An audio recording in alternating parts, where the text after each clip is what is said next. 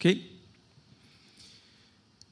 Bom, agora boa noite para quem está também assistindo a gente. E vamos falar sobre então o nosso tema de hoje, falar sobre impacto, que é a nossa série de mensagens Impacto. O que, que a gente precisa para que no final de 2023, o que, que é, seria muito importante quando você chegasse no final desse ano, você olhasse para o ano e falasse, dei um passo de fé. Na minha jornada, eu experimentei mais de Jesus, eu, eu me aproximei mais dele, eu experimentei ele mais nas coisas que faço. Porque a gente entende que a experiência com Jesus não é alguma coisa que a gente é, é, experimenta só aqui, quando a gente se reúne aqui no, no, no, nosso encontro de domingo ou no grupo pequeno. A gente entende que é, experimentar Jesus tem a ver com o nosso dia a dia, com a nossa vida, em tudo que a gente faz. O que, que a gente precisa quais são os elementos que são necessários para a gente ter essa experiência mais ali com Jesus mais de perto. A gente falou no primeiro encontro, a gente falou sobre a, é, é, atenção, né? A gente falou sobre quatro palavras: atento, disponível, corajoso, corajosa e convicto, convicta. Semana que vem, então a gente termina, mas hoje a gente vai falar sobre coragem. Corajoso, né? Impacto corajoso, corajosa. Como é que vão. Esse adjetivo vai ser dado a você. Porque quando a gente vai falar que esse ano, quando eu termino, esse ano terminou e meu impacto aumentou em relação à vida com os meus amigos, a vida familiar, o meu trabalho e as coisas que eu tenho planejado e feito. Meu impacto aumentou. Alguém olhará para você e dirá: Você é corajosa. Olhará para você e dirá: Você é corajoso. O que você precisa assumir? O que precisa acontecer para que isso seja uma verdade sobre quem você é? Então, esse é o, o nosso assunto de hoje. O texto, o versículo que mais aponta nessa direção é um versículo que eu gosto muito, que está em 2 Timóteo, capítulo 1, versículo 7. 2 Timóteo, capítulo 1, versículo 7. É daqueles versículos que, se você decorasse para usar ele para esse ano, você vai ter muitas vezes formas de aplicar ele na sua vida. O versículo diz o seguinte: Pois Deus não nos deu espírito de covardia, mas de poder, de amor e de autocontrole. Então, ah, eu, eu fiquei aqui na hora que eu estava preparando ali, agora há pouco, lendo nas diferentes versões, esse versículo e pensando assim: eu não queria chamar o, não corajoso de covarde, eu queria, eu queria deixar mais leve para vocês. Mais leve, talvez, não para vocês, mas talvez para mim. Eu queria falar do. Falar o não corajoso ou a não corajosa. Mas está escrito na Bíblia: Deus não nos deu espírito de covardia. E aí o oposto de covardia nós usamos como o, o antônimo, coragem. E a descrição da não covardia é poder, amor e autocontrole. Então quer dizer que a covardia, segundo só esse versículo, ela está em oposição ao amor. E está em oposição ao autocontrole. Está em oposição ao poder. Então, Deus, Ele não dá esse espírito que faz a gente ter medo de amar, a gente ter medo de se autolimitar, porque controle é isso, né? A gente se autolimita, a gente põe limite para a gente. Limites muda tudo. Quando você tem limite, isso muda tudo. Eu, eu vou até aqui. Eu não faço tudo. Eu consigo dizer não. limite vai te ajudar a definir processos da sua vida. Você não deixa alguém tomar coisas que são tuas porque você põe limite. Você sabe que uma pessoa é desonesta e você não deixa essa desonestidade dela afetar você de novo. Você consegue colocar limites. Essa pessoa, talvez ela é, não é desonesta, mas ela é do seu convívio e ela é abusiva. Você vai, não deixará que ela abuse de você. O abuso já aconteceu em algum momento, mas você não permitirá que isso aconteça novamente. Isso é poder. Poder para pôr limite, poder para controlar, poder para limitar o que as pessoas farão com você, e poder para você né, se colocar como alguém que ama. alguém que consegue, que tem controle. Mas quando a gente usa um versículo só como esse, lembra que eu falei que eu queria levar para um lugar, eu falei aqui no começo, eu quero levar esse tema para um lugar onde a gente possa falar sobre como. Como que isso pode ser feito? Então, tirar desse lugar que fica mais abstrato e levar para um lugar o como. E para a gente fazer isso, então a gente precisa falar de. Tem personagens que vão ajudar a gente a lidar com isso. Personagens que ajudarão a gente a lidar com isso. Eu acho que o personagem corajoso que vale a pena a gente pensar é Estevão. A gente vai ler o texto de Estevão. Outro personagem que é corajoso, então tem um personagem que tem uma história inteira, a história inteira dele no Antigo Testamento e a influência dele até aqui na gente. O nome dele é Abraão. A promessa de Deus para ele era que através dele seriam benditas todas as famílias da terra. Então a promessa para Abraão abençoa a gente aqui. Porque a partir de Abraão, que começou um povo, Jesus chegou. E Jesus morreu pelos nossos pecados. Então, a partir de Abraão, nós somos aqui abençoados. E nesse, nesses dois personagens que eu vou usar a história deles para a gente falar um pouco, eles apresentam grande coragem. Mas antes de ler o texto deles, eu preciso falar sobre ah, algumas coisas que está aqui pertinho da gente. A gente costuma dizer que as pessoas se dividem entre pessimistas e otimistas. E alguém vai dizer: "Eu não sou, eu não sou pessimista e não sou nem otimista, eu sou realista". Bom, Tomás Halik, ele é um sacerdote católico. Esse sacerdote ele diz o seguinte, que Realista é alguém pessimista que usa uma máscara. É isso que ele fala. Ele fala que a pessoa não tem coragem de dizer eu sou pessimista e fala, não, eu sou realista. E ele também diz uma coisa sobre o pessimista. Ele fala no livro Não Sem Esperança que o pessimista, ou, desculpa, o, o otimista, ele é uma pessoa que consegue ser otimista porque tem boas notícias, ou porque tem boas referências, ou porque ele olha, é assim, aquela pessoa que olha para o pro, pro dólar na segunda-feira, para o aumento do, do, do dólar, né, do câmbio, e consegue ser otimista porque viu que aumentou um pouquinho, por isso ele é otimista com o negócio dele, porque afinal de contas, o dólar aumentando é bom para o negócio dele.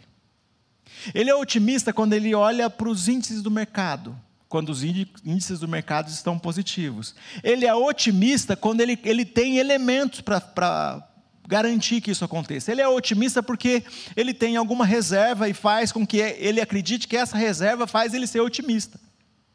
O otimista é então uma pessoa que trabalha otimizado, baseado nas informações boas que ele carrega. As informações boas que ele fica olhando. Então ele tem elementos positivos para ficar olhando. E ele fala que o cristão não é chamado para ser nem otimista, nem realista. E as duas coisas parecem boas, né? Ele fala que o cristão é chamado para ser esperançoso. O cristão é chamado para ter esperança. Só que a esperança, e a esperança ela, ela é diferente. Eu vou falar então do primeiro personagem, vou falar de Abraão. E para falar de Abraão, eu quero ler com vocês Romanos capítulo 4, versículo 18.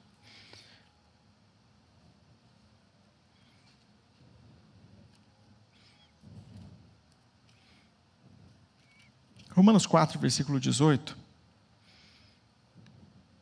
diz assim: Mesmo quando não havia motivo para ter esperança, Abraão a manteve, crendo que se tornaria o pai de muitas nações, pois Deus lhe tinha dito: Esse é o número de descendentes que você terá. E sua fé não se enfraqueceu, embora ele soubesse que aos cem anos seu corpo, bem como o ventre de Sara, já não tinham vigor. Em nenhum momento a fé de Abraão na promessa de Deus vacilou. Na verdade, ela se fortaleceu e com isso ele deu glória a Deus. Abraão estava plenamente convicto de que Deus é poderoso para cumprir tudo o que promete. Por isso sua fé, por isso, por sua fé, ele foi considerado justo. E quando Deus considerou Abraão justo, não o fez apenas para benefício dele. As Escrituras dizem que foi também para nosso benefício, pois elas garantem que também seremos considerados justos por crermos naquele que ressuscitou dos mortos, a Jesus, nosso Senhor. Ele foi entregue à morte por causa dos nossos pecados e foi ressuscitado para que fôssemos declarados justos diante de Deus. Olha só. Para você guardar no seu coração. Quando nós estamos falando, então, eu estou falando sobre acreditar em Deus e dar um passo de fé para que a gente consiga olhar para esse ano e falar que esse ano foi um ano de maior realização. Eu dei passos de fé na minha é, vida espiritual, na minha, eu coloquei minha espiritualidade em movimento e as coisas aconteceram de uma forma que eu não tinha experimentado ainda ou é, é, não tinha visto ainda nos últimos anos. Foi melhor do que eu já tinha feito. Quando nós falamos de, de Abraão, olha só o que acontece. Em nenhum momento a fé de Abraão na promessa de Deus vacilou. Olha só, gente, o realista ou o otimista, nessa hora já tinha ido embora, não tinha? Olha só, quando a gente fala isso, ele recebeu uma promessa quando ele tinha mais ou menos 75 anos. Tarde, né, para ser pai.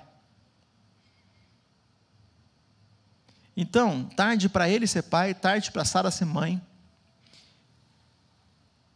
E o texto diz assim: Pois a sua fé não enfraqueceu, embora ele soubesse que, aos cem anos, seu corpo, bem como o ventre de Sara, já não tinha o vigor.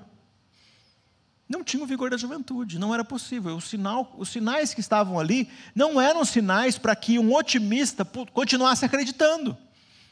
E um realista, então, é o que aqui nessa situação?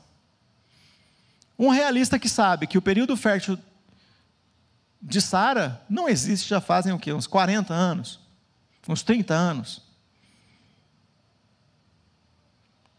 E aqui o texto está dizendo que ele já não tinha vigor também. Então ele também. Então os dois já não tinham aquilo que a gente sabe que vai fazer juntar os gametas. Os dois não tinham mais vida sexual. Porque não existia mais vigor. Não a vida sexual que gera filhos. Mas Abraão continua acreditando.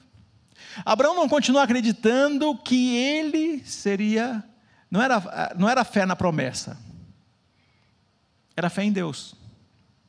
É fé no Deus que dá a promessa.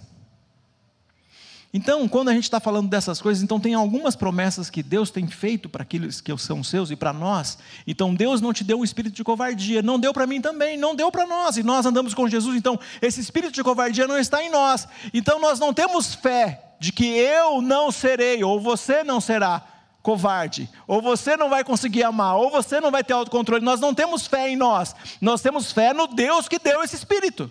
Nós temos fé no Deus que deu a promessa para Sara e Abraão. Abraão tinha fé em Deus, não era fé na promessa. Quando a gente vê essa, esse o texto ele continua: Abraão estava plenamente convicto de que Deus é poderoso. Não é que ele tem vigor e pode fazer, é que Deus é poderoso e quando Deus promete, ele realiza. Então Deus não nos deu o espírito de covardia, mas de poder, amor e autocontrole. A gente não acredita que a gente tem poder, a gente não acredita que a gente tem autocontrole ou que a gente tem amor em nós mesmos, mas a gente acredita num Deus todo-poderoso que nos dá o espírito para que essas coisas aconteçam a partir de nós.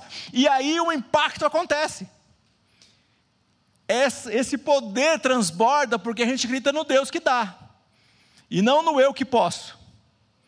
Eu só posso porque Ele dá e porque Ele faz através de mim. E é, essa, é nessa jornada que nós estamos, nessa jornada de energia. E quando a gente olha para isso aqui, Abraão então foi considerado justo, e isso foi poderoso, foi creditado a Abraão, né, um homem que é chamado de pai da fé, e que tem defeitos, que é imperfeito e que dele poderíamos dizer algumas qualidades, é, algumas qualidades, mas também podemos falar deles, dele coisas que des, desqualificam. Podemos dizer coisas que desqualificam Abraão. E de você poderíamos dizer ou não? O que poderíamos dizer de você? O que posso dizer de mim? Abraão foi considerado justo, mas não foi considerado justo só sozinho. Ele foi considerado justo porque tem um processo acontecendo na vida dele, nessa relação com Deus. Abraão é nosso outro personagem. Abraão não, desculpa. Estevão é nosso outro personagem. Eu quero falar dos dois, então nós vamos ler agora Atos capítulo 6. Quero andar com esses dois personagens aqui hoje, falando de impacto.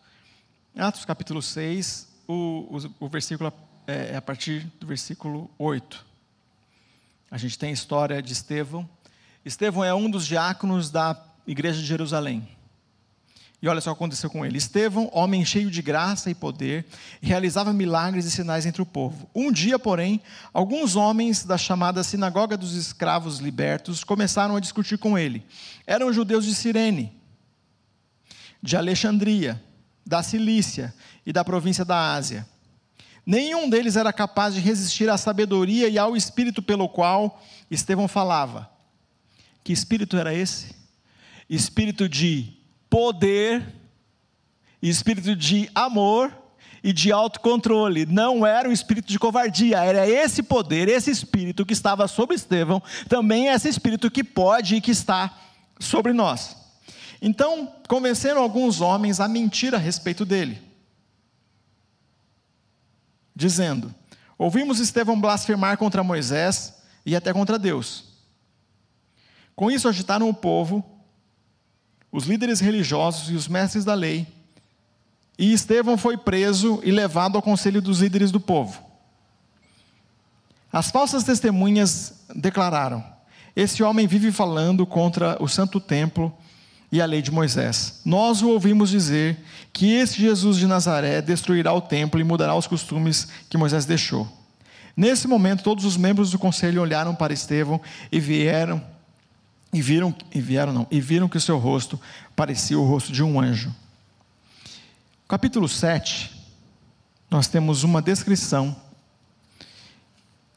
do sofrimento, do martírio e da morte desse homem, Estevão, diácono. Gente, você já deve ter é, ouvido que o cristianismo é uma muleta. Que a religião, alguém disse, alguém disse que a religião é uma muleta. E alguém aplica né, diretamente, o cristianismo é uma muleta. Tem alguns filósofos que trabalham em cima desse tema, e eu não vou entrar por esse caminho, mas alguns filósofos trabalham em cima disso, que a gente precisa dessa muleta, como se nós cristãos, então, a gente precisa de uma muleta para a gente sair andando por aí. Então, imagina isso, né? Como se nós não conseguíssemos andar sozinhos, e aí a gente precisa dessa muleta, que é o cristianismo, para a gente conseguir viver. E eu tenho que rebater isso aí, porque essa é uma grande mentira.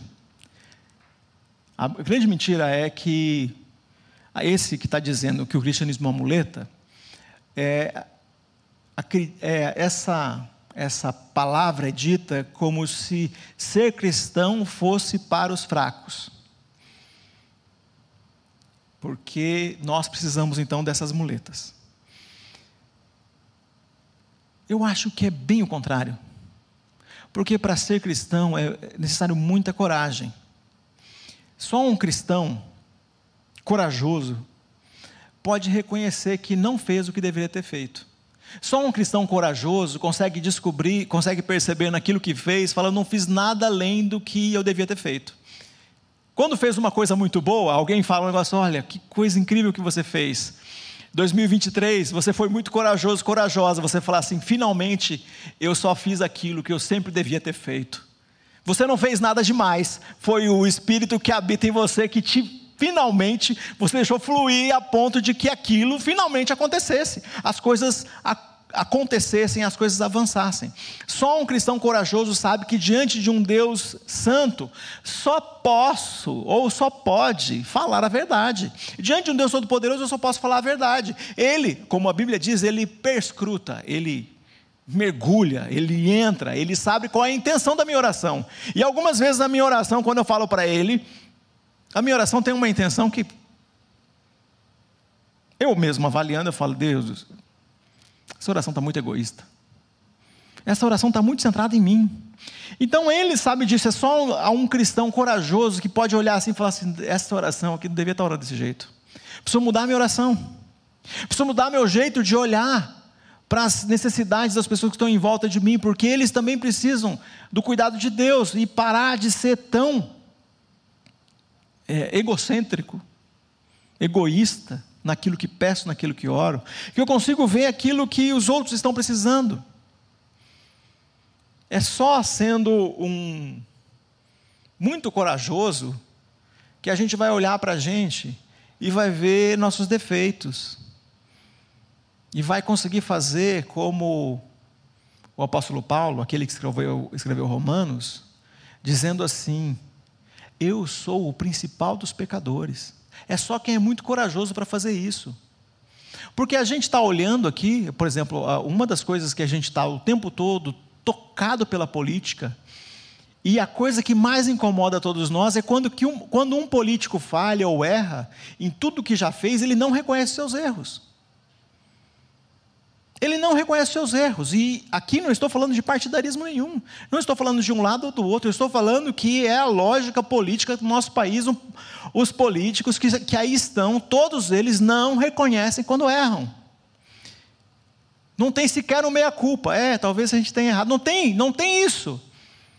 Tem uma autodefesa, tem uma, um, uma, uma auto, um auto-reconhecimento, um ego tão grande que precisa de ser reconhecido por todo mundo e as, as, pessoas que estão em volta, quando a, a, tem uma ameaça de reconhecer que falhou, tem logo alguém dizendo: não fale isso, não faça isso, não faça isso. E tem as, os protetores dessa, dessa imagem, onde essa imagem é sempre insuflada para que não seja reconhecido os seus erros. Pois não, isso não é cristianismo. No cristianismo nós reconhecemos aquilo que nós temos como defeito, e aquilo que nós temos como defeito é defeito. Não é aquele defeito da entrevista de emprego que quando você vai lá, você é tentado a dizer qual é o seu defeito. Aí você fala, eu sou perfeccionista. Não, é um defeito mesmo. É um defeito, é a gente diante de um Deus todo-poderoso, então precisa de muita coragem. E você e eu, nós não podemos ser covardes na hora que a gente está diante de Deus. E é um Deus todo-poderoso que age na nossa fraqueza, porque eu reconheço, eu sou fraco, eu sou ganancioso, a ganância toca meu coração. Eu tenho vontade de ter um montão de coisa que não é minha, que não é meu. Eu, quando olho para as pessoas, eu tenho inveja. Eu, eu minto. Eu sou desonesto. Eu fui egoísta. Eu falhei. Eu falei numa promessa. E quando a gente está olhando na Bíblia, esses homens que são os homens de Deus aqui, a gente está falando disso. Homens de Deus que trapacearam. E aí você fala, como que pode ser homem de Deus se trapaceou? Se enganou o outro. Como pode ser homem de Deus que foi infiel? Pois é, é somente pessoas que têm coragem diante de um Deus Todo-Poderoso reconhecer quem é. Isso que estou reconhecendo quem eu sou, porque é só diante de um Deus Todo-Poderoso. Gente corajosa, reconhece quem é, sabe que é fraco, e no poder dele é que faz as coisas. Eu sei que existe uma vozinha, uma vozinha não é vovozinha, é vó, voz, pequena voz, que pode estar muito alto aí dentro.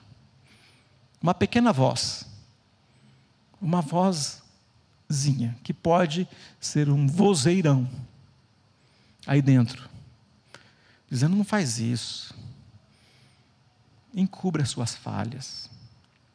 Pois é, quando falei agora dos nossos políticos, e eu talvez algumas pessoas que têm funcionado como referência para você, alguns escritores do nosso tempo, alguns professores, alguns mestres, algumas pessoas que têm proeminência,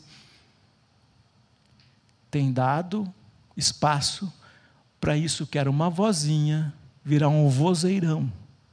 E esse vozeirão que diz: encubra suas falhas, coloque mais uma máscara, invente uma desculpa, ponha a culpa nos outros. Finalmente, como falei semana passada, coloque a culpa em Deus. Reconhecer que você tem dificuldades, reconhecer suas falhas vai ser muito humilhante. Nunca reconheça suas fraquezas.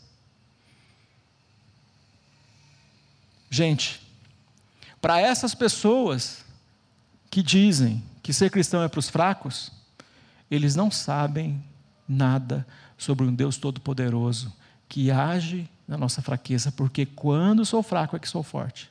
Quando aparentemente estou sem força aí, eu sou poderoso, porque não é na minha força.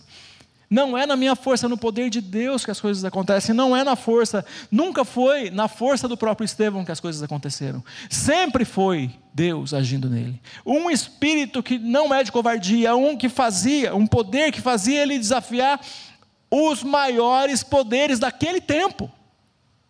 O poder religioso daquele tempo que ele sabia que no final, ele sustentando aquilo que ele estava falando, o final era morte.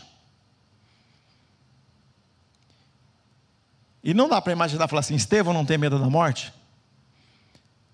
Se Estevão não está com esse espírito, que é o mesmo que habita em nós, o Espírito Santo de Deus, provavelmente Estevão teria corrido para outra cidade.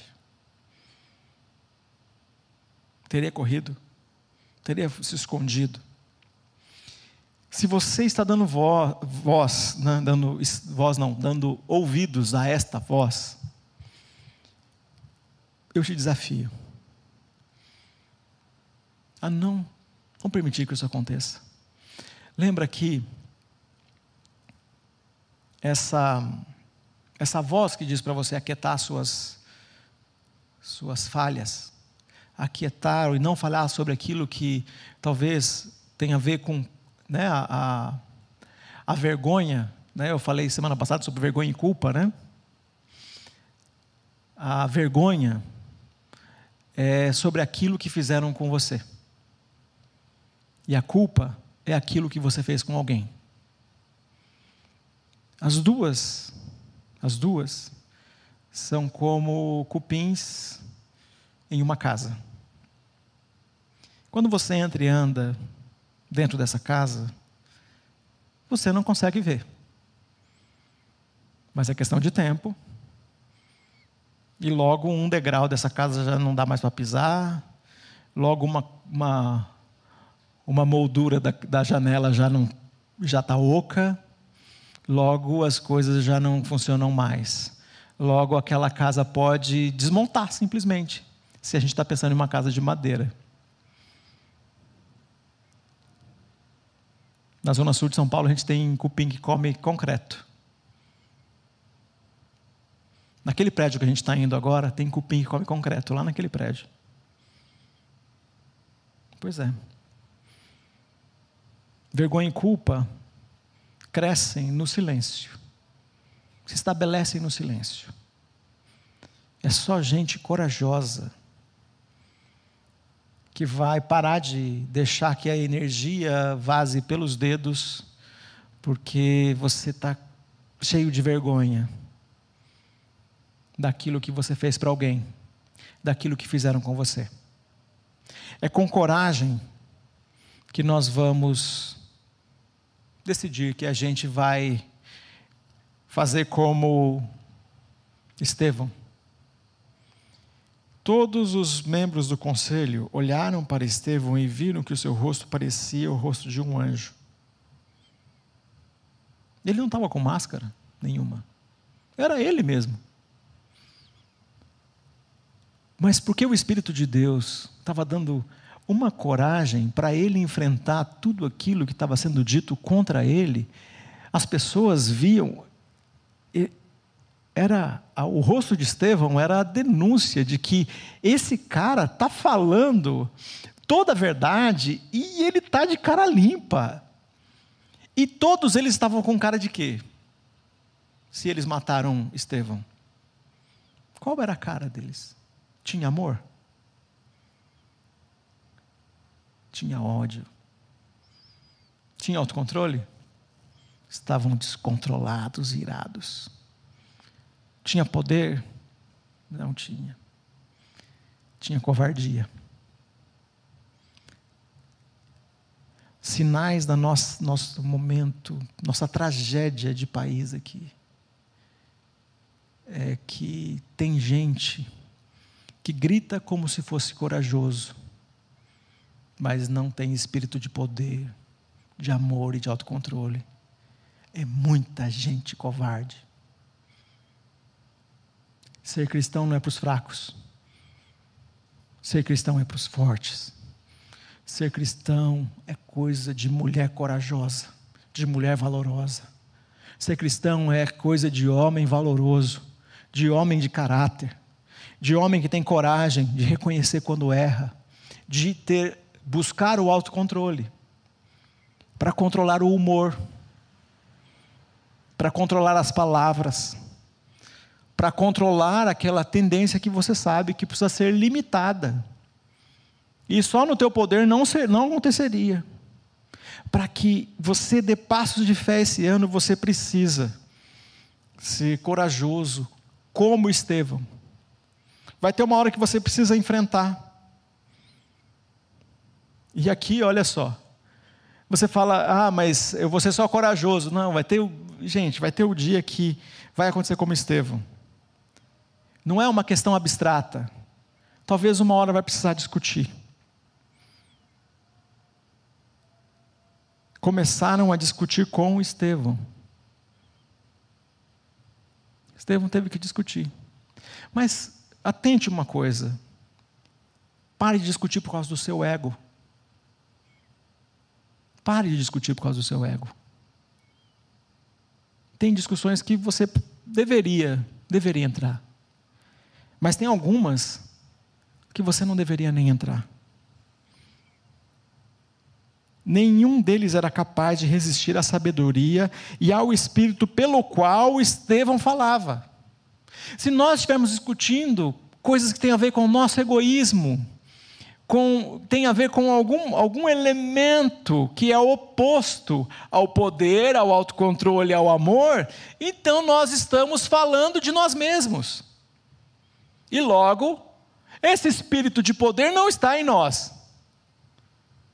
Então nós precisamos parar um pouco e considerar que talvez até aqui a gente tem bloqueado esse espírito e falado por nós mesmos. E quando falamos por nós mesmos, estamos colocando para fora nosso medo. Estamos colocando uma máscara e colocando limites, mas esses limites são para que as pessoas de fato não saibam quem nós somos. A Bíblia chama isso de covardia. E quando nós estamos olhando aqui então para Abraão, Abraão foi declarado justo. E a gente está lendo a história de Estevão, Estevão é o primeiro mártir da história da igreja. É o segundo, né? A gente falar que a gente teve o primeiro um discípulo de Jesus, que Tiago, né, que foi martirizado, em segundo foi Estevão. Mas quando a gente olha para isso aqui, a gente vai pensar que a jornada espiritual daquele que ama Jesus pode ser aquele que é corajoso, aquele que não tem o espírito de covardia, pode ser que seja curta. Pode ser. A jornada, a vida pode ser curta, mas a história de Estevão ultrapassa os séculos. A história de Abraão marca a história do mundo. Mas a jornada espiritual daquele que é o não corajoso, agora eu não queria dizer o covarde, mas aquele que é o não corajoso, aquele que não está com o espírito de coragem, não é longa. Porque o desafio, gente, é que algumas das, dos princípios bíblicos que estão aqui, eles vão exigir o melhor da gente. Vai exigir o melhor de você. Algumas provações talvez exijam o máximo de você. é, alguns atos de fé serão necessários. Algumas promessas que Deus fez para você, talvez você tenha que orar uma vida toda. Algumas coisas pelas quais você está orando hoje talvez seja uma vida inteira de oração. Algumas coisas que você gostaria de ver acontecendo, acontecerão. Mas nós oramos acreditando que nós temos resposta do Deus Todo-Poderoso. E mesmo que eu não veja a resposta, eu acredito num Deus Todo-Poderoso que responde a oração, ele não precisa nem me mostrar. Eu não preciso nem ver. Essa tarde fui numa, num, num funeral.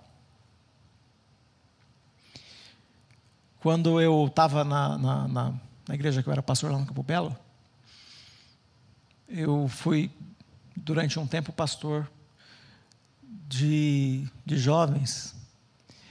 E dois deles, hoje, esta tarde, perderam, ontem perderam o pai. E muitas vezes, muitas vezes, no nosso grupo lá de jovens, oração, pedido de oração deles que meu pai reconheça Jesus como Senhor e Salvador. Muitas vezes, muitas vezes. Pedido de oração, sempre um deles pedia. E algumas vezes no grupo de oração lá, daquela igreja, no caderno de oração, estava lá pedido da família, pedido que a, a mãe colocava. E hoje fui no funeral e aí revi alguns amigos. Cheguei, já estava começando o serviço antes da né, aquele momento de, antes do momento de despedida e na hora que nós estávamos ouvindo ali uma descrição da trajetória do Munir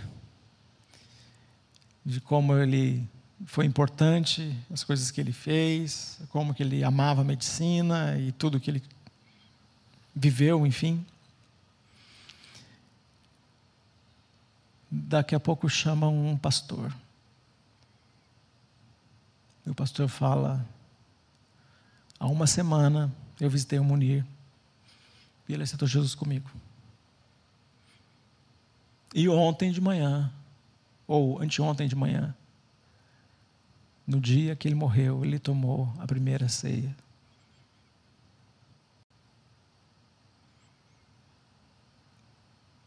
eu via aqueles dois que agora são adultos, né?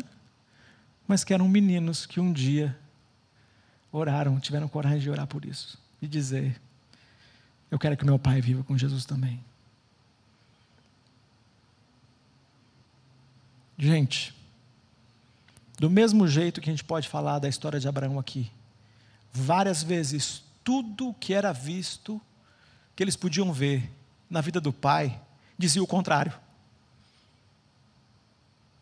Um homem resistente, um homem que às vezes não dava abertura para a gente conversar sobre isso. Algumas vezes eu fui na casa dele, porque pensando assim, talvez tenha alguma abertura, né? E nunca teve. Eu nunca tive oportunidade de falar sobre assuntos de fé, exceto as vezes que ele esteve visitando a igreja, assuntos de fé que a gente pôde entrar no assunto para a gente conversar sobre isso. Nunca lhe deu abertura.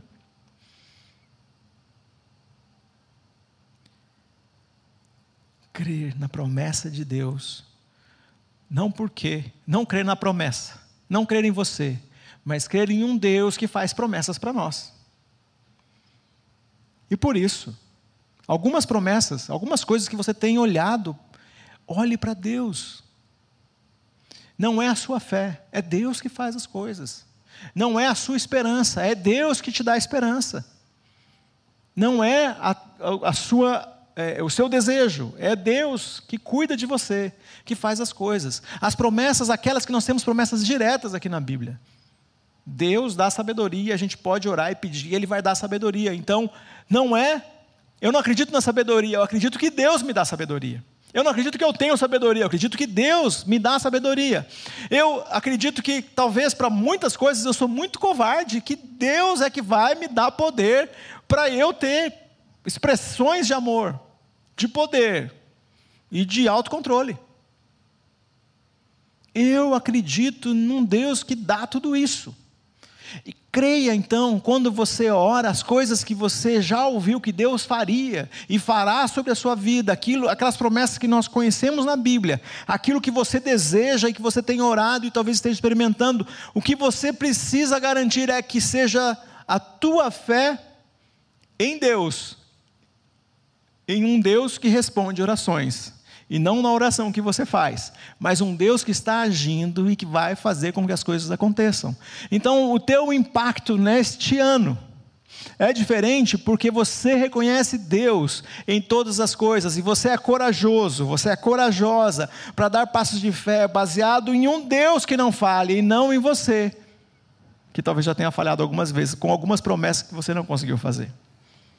Algumas coisas que você gostaria que o ano tivesse acontecendo, mas não aconteceu. Algumas coisas que você queria estar fazendo, mas não conseguiu fazer. Algumas coisas que você já tinha tentado outros anos e não consegue. Você acredita num Deus Todo-Poderoso que te dá um espírito de poder, de amor, de autocontrole. Que diante dos desafios, quando tiver gente te acusando, religiosos falando, isso não pode Pessoas que estão usando os elementos desse mundo para falar, para levantar falso testemunho sobre você. Testemunharão. Olha que coisa, porque está registrado aqui, né? Se Estevão estava com o rosto como se fosse de anjo. Isso era uma acusação terrível, né? Qual é o rosto que os outros tinham? Qual é o rosto que os outros tinham? O que é que parecia quando você olhava para o rosto das outras pessoas? No rosto das outras pessoas tinha ódio, o oposto do que tinha Estevão. Estevão estava carregado de fé e esperança. Estevão estava carregado da justiça que vem de Deus. E não quer dizer que ele viveu, Estevão foi martirizado. Não quer dizer que a gente não vai ser perseguido por causa disso. Eventualmente, alguns de nós vão ter que passar por isso. Ser perseguido lá no seu trabalho, ser perseguido talvez até na sua casa. Porque você é de Jesus. Mas nós estamos então aqui decididos. Meu desafio, nosso desafio, é viver cada relação garantindo integridade. Aquilo que está ao nosso alcance para viver integridade, dependendo de um Deus Todo-Poderoso que faz infinitamente mais do que pedimos ou pensamos. Vamos fazer uma oração? Senhor Pai Todo-Poderoso, muito obrigado porque o Senhor é Deus presente, Deus que faz e responde às nossas orações. Senhor, a gente de vez em quando é tentado a viver como as pessoas vivem aqui nesse mundo, a colocar uma máscara, a não reconhecer é, que estamos carregados de vergonha e culpa ah, somos pressionados a inventar desculpas, a enfrentar eh, esse mundo com as ferramentas que todo mundo usa. Mas aqui, através da história de Estevão, nós queremos viver semelhante a ele. Nós queremos andar no Espírito, andar no poder do Espírito Santo de Deus, que nos dá coragem e nós queremos andar assim, acreditando em um Deus que faz, num Deus que opera, não acreditando na gente, não acreditando nas soluções que esse mundo traz, mas acreditando em um Deus todo-poderoso, que está agindo e que é poderoso para fazer muito mais do que a gente sequer imagina. Nossa oração, vem Senhor e nos abençoa, para que esse ano seja um ano de muita realização. Usa no Senhor. Em nome de Jesus. Amém.